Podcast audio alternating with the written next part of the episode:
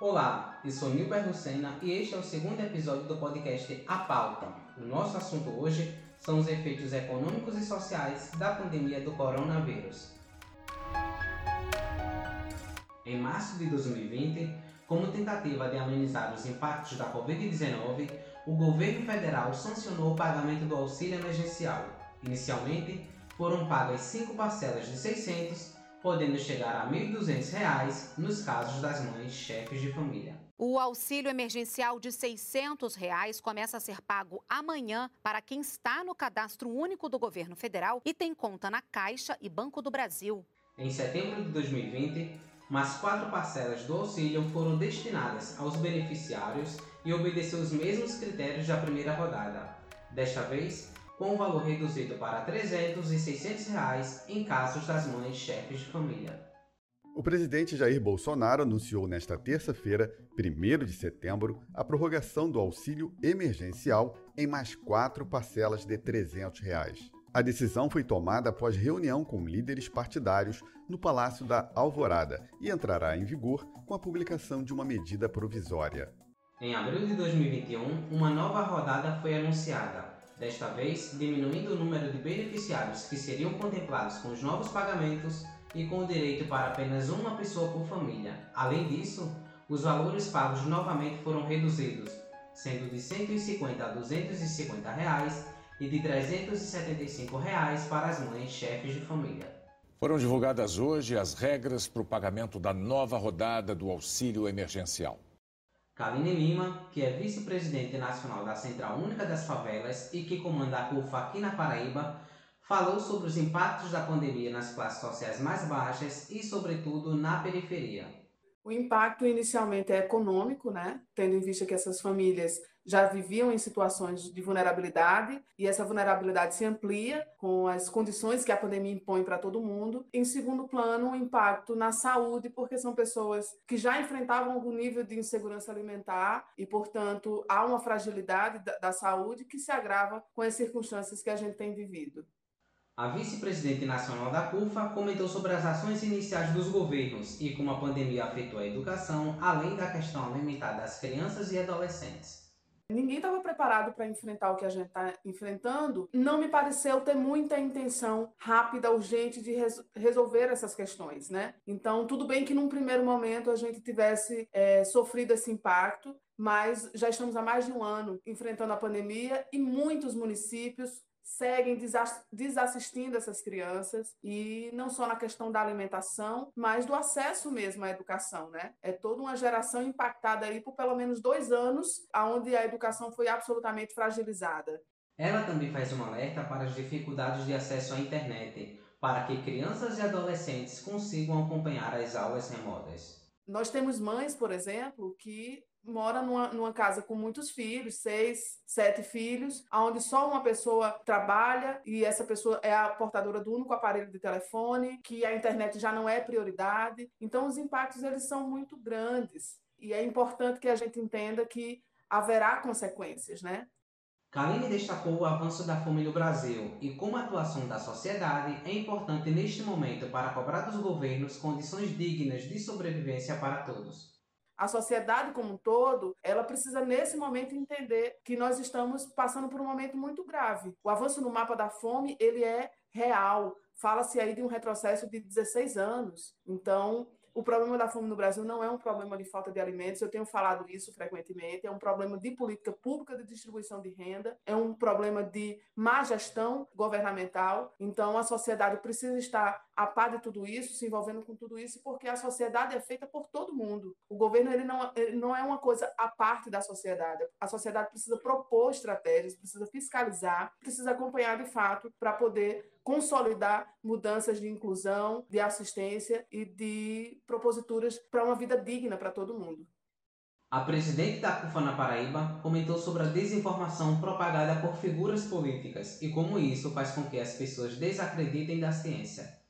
Então, a gente tem vivido, na verdade, um conflito muito grande, né? Um conflito é, de politizar um problema que é de saúde. E aí existem muitas informações desencontradas, muitas fake news, muitas vezes geradas por autoridades E isso confunde todo mundo. Então, por exemplo, hoje nós estamos, é, a CUFA atua em todo o território nacional, nos 26 estados, mais o Distrito Federal, são 5 mil favelas acompanhadas em cerca de 500 cidades. Toda ação que nós fazemos, a gente busca promover a informação qualificada, a informação técnica, a informação científica sobre os cuidados que as pessoas precisam adotar. Mas, eventualmente, nós somos confrontados com pessoas que desacreditam desses procedimentos porque ouviu determinada autoridade ou, ou determinada personalidade eh, se posicionar de forma diferente. Kaline Lima explicou como atuar Central Única das Favelas em todo o país e como a pandemia fez com que a instituição interrompesse alguns projetos para atuar na doação de alimentos e ainda destacou o projeto Mães da Favela. A priori, a CUFA atua já há mais de 20 anos em favelas brasileiras e nosso trabalho ele é referência na atuação de outras frentes. Nós trabalhamos com a promoção é, da educação, da cultura, da arte, do esporte, do lazer, do empreendedorismo através de projetos de fomentos desses territórios vulneráveis. E aí não, nunca foi uma marca da CUFA trabalhar com assistência social tão crua, né, como a doação de alimentos. E isso se deu quando, no início da pandemia, nós tivemos a oportunidade de promover uma pesquisa pesquisa em 1.400 favelas brasileiras e que mostrou o impacto que a pandemia geraria na vida dessas pessoas. Um dos índices mais relevantes é a diminuição de pelo menos 80% na renda familiar é, dessa população. Então, a gente interrompeu toda a nossa programação de projetos nacionais relacionados a outras temáticas, olhamos para dentro da instituição, avaliamos a nossa capilaridade, a nossa tecnologia social, a nossa rede de parceiros e lançamos o projeto, a campanha CUFA contra o Vírus, já em março de 2020. E, na sequência, o projeto Manja Favela, que é um projeto que tem como público-alvo as mães, por entender aí que elas são grandes gestoras familiares dos recursos, dos insumos, dos cuidados. Então, é, a gente sabe que 47% das lideranças comunitárias são mulheres e elas têm um papel muito importante na gestão mesmo. Ela também pontuou as principais ações da instituição desde o início da pandemia, em março de 2020, e a importância das parcerias com outras entidades e organizações sociais. E só em 2020 nós impactamos aí aproximadamente 6 milhões de pessoas através das doações. E na verdade essa campanha ela ela acaba mobilizando empresas, artistas. Óbvio que cada CUFA, o Brasil é imenso, é continental, cada CUFA tem a sua autonomia de gestão. Então ter parcerias com instituições, com igrejas, com ONGs é uma coisa absolutamente viável, mas não como uma diretriz da campanha. A campanha em si, a CUFA em si é uma rede muito ampla. Então, ela tem muita autonomia e legitimidade de atuar nisso que a gente está fazendo. Um, porque nós somos pessoas do território que a gente trabalha, né? Então é uma gestão absolutamente legítima, tendo em vista que quem gere tudo isso são pessoas que vivem nesse território e, portanto, o conhece com bastante propriedade. E dois, pela dimensão que a CUFA tem, né? Hoje é impossível dizer o número de voluntários que existem na CUFA, né? É um número super orgânico, diariamente pessoas chegam, diariamente pessoas saem, Kaline fez uma avaliação sobre a importância do auxílio emergencial durante a pandemia e como a redução nos valores pagos dificulta a compra de alimentos por parte dos beneficiários.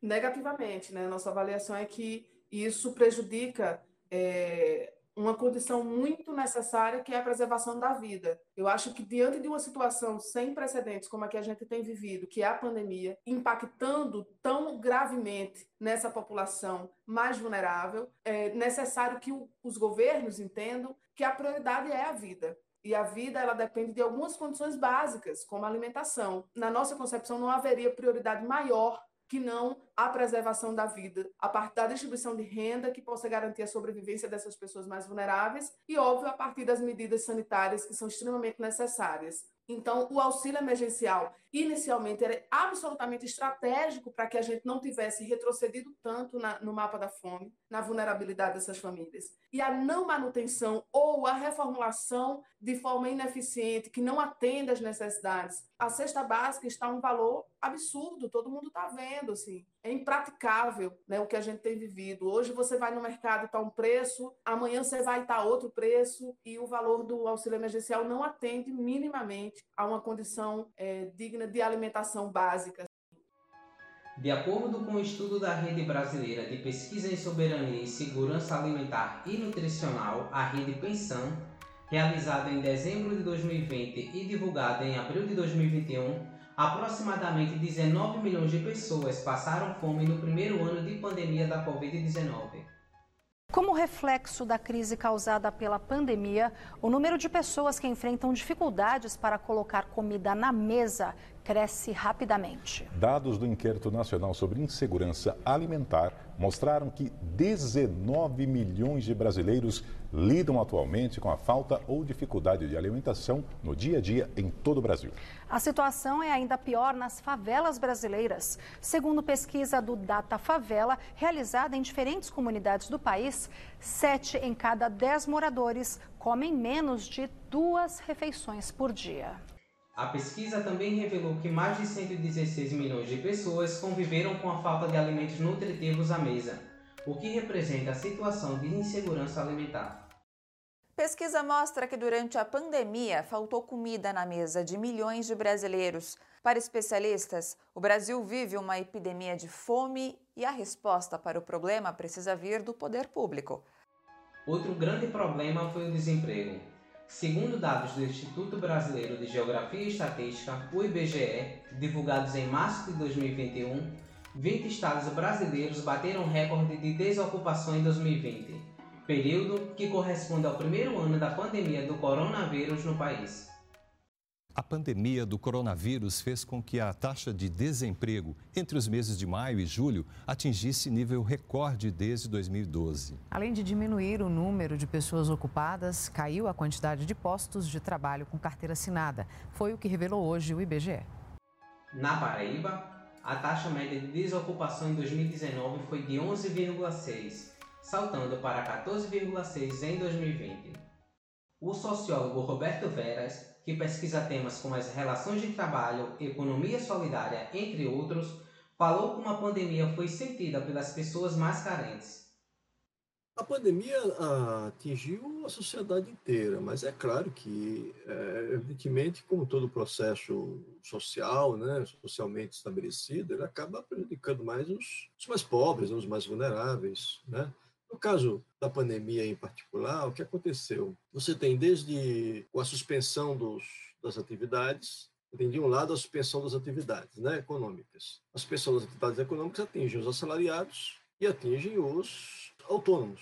Os autônomos sem poder ir para a rua e trabalhar. E se for para a rua, não vai encontrar público para comprar seus produtos, não na, na mesma proporção. Os assalariados né, é, tendo que se submeter a uma situação em que a empresa está tendo que fechar as portas temporariamente, o emprego está em risco. Então, a situação toda criou uma, uma insegurança muito grande por parte das pessoas, né, principalmente os mais vulneráveis.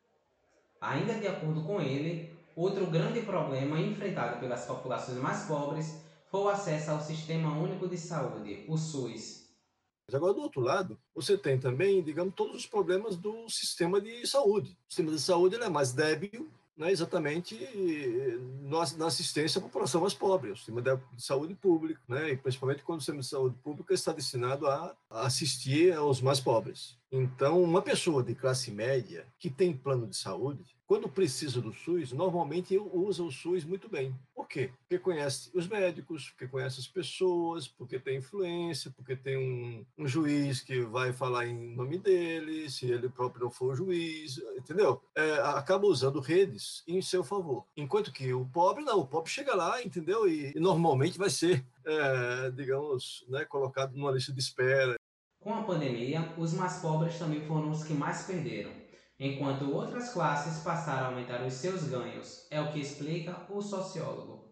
Nem todo mundo perde com a pandemia, né? Para falar a verdade. Então, quem está vendendo remédio não está perdendo com a pandemia. Certos serviços, por exemplo, todos esses serviços de aplicativos têm ganhado muito dinheiro com a pandemia. É, muitas empresas, a Amazon se tornou ainda mais forte no mundo inteiro com a pandemia. Então, você tem uma, um, um sistema como o da Amazon, que se especializou em entrega de mercadorias entendeu? Em todos os lugares do mundo. Né? Num contexto como esse, ela, digamos, aumentou seu, né, seu escopo de atuação, sua capacidade né, de, capilaridade, sua capilaridade no mundo inteiro, né? Ah, os, os sistemas de logística que ela usa. Claro, os pobres perdem mais, os ricos né, se perdem, perdem menos, muitos deles ganham porque é, têm é, atividades de negócios que se beneficiou da pandemia entendeu? Isso acontece sim, e é claro, isso agrava a, as desigualdades. Roberto Veras destacou que a aprovação do auxílio emergencial se deu graças a uma atuação da sociedade e do Congresso, inclusive com valores superiores ao que o governo tinha proposto, e destacou a importância do benefício, que também poderia garantir um controle mais eficaz da pandemia. O auxílio emergencial foi toda uma novela para ser aprovado. Né? Na verdade, o auxílio emergencial não foi uma proposta do governo. Não teve, sim, por pressão da sociedade, teve uma primeira formulação do Ministério da Economia, que era de dar 200 reais. Né? O, o, a, a proposta foi para o Congresso, o Congresso encampou a discussão, acabou aprovando né, os 600 reais. Foi muito mais do que o governo pretendia dar, mas é claro que, digamos, isso corresponde a, a metade, a praticamente metade do salário mínimo. Então, não foi suficiente, é claro. Né? Claro que foi importante, é uma ajuda importante, né? sobretudo se você considera a necessidade de se fazer de fato, né? de, de ter uma política mais consistente de lockdown, de, de medidas que, que, que garantam que as pessoas permaneçam em casa e não vão trabalhar. Muita gente foi trabalhar, porque precisava completar a renda, senão estão arriscando mesmo a vida. Né? Se você tivesse uma política que garantisse uma renda básica, ah, no mesma proporção que a pessoa tinha antes, que é baixa, né, para a maioria da população, as pessoas não teriam a necessidade de se arriscar e poderiam ficar em casa. Aí você poderia ter uma, uma política de, de controle da expansão do vírus muito mais eficaz. O sociólogo também fez uma crítica às diversas vezes em que o governo federal criou uma narrativa de que as pessoas deveriam escolher entre morrer de fome ou morrer com vírus, e ainda destacou a necessidade da criação de uma política de distribuição de renda.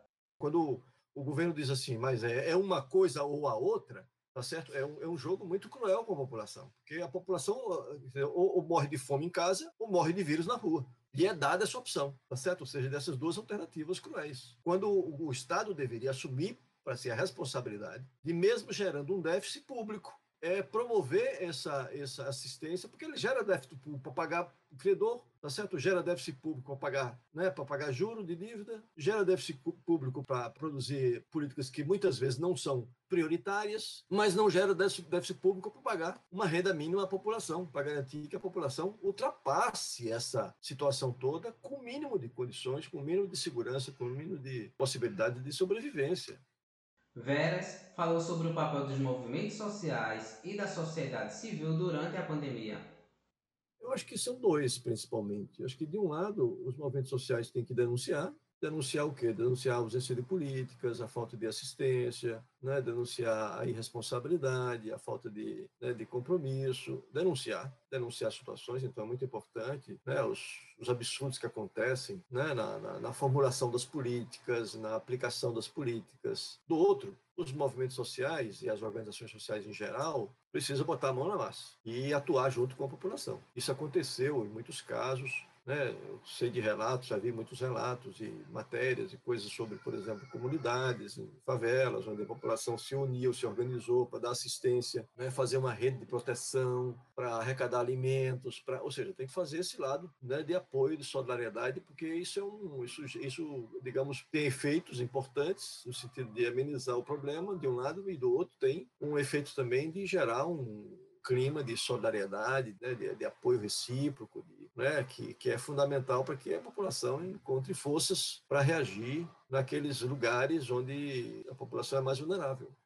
Segundo o sociólogo, a criação de um modelo político e econômico que inclua a participação cidadã, além da distribuição de renda, é um dos caminhos para superar a crise em um momento pós-pandemia uma conjugação de muitas políticas. Então, é primeiro, primeiro é preciso retomar uma política de desenvolvimento para o país.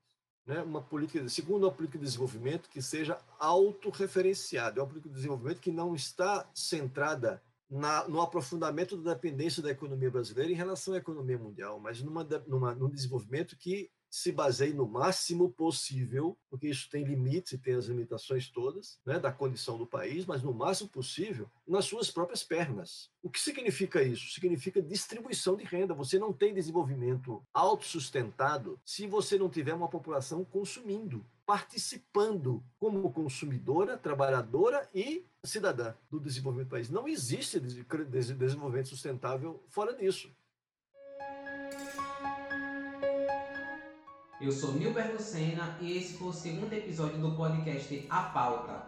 um produto da minha conclusão de curso em jornalismo na Universidade Federal da Paraíba, com orientação da professora doutora Patrícia Monteiro. A edição de áudio foi feita por mim, com o apoio da radialista Joeva Correia. No episódio de hoje, falamos sobre os efeitos econômicos e sociais da pandemia do coronavírus. Você ouviu a vice-presidente nacional da Central Única das Favelas e que está à frente da CUFA Paraíba, Kaline Lima, e o sociólogo Roberto Vélez. Nós usamos trechos de reportagens do Jornal Nacional, O Globo, SBT Brasil, Fala Brasil, TV Brasil, Jornal da Gazeta e Rede TVT, retirados do YouTube. Você pode ouvir a pauta no Spotify, no Google Podcast, no Anchor ou na sua plataforma de áudio preferida. Não perca o próximo episódio.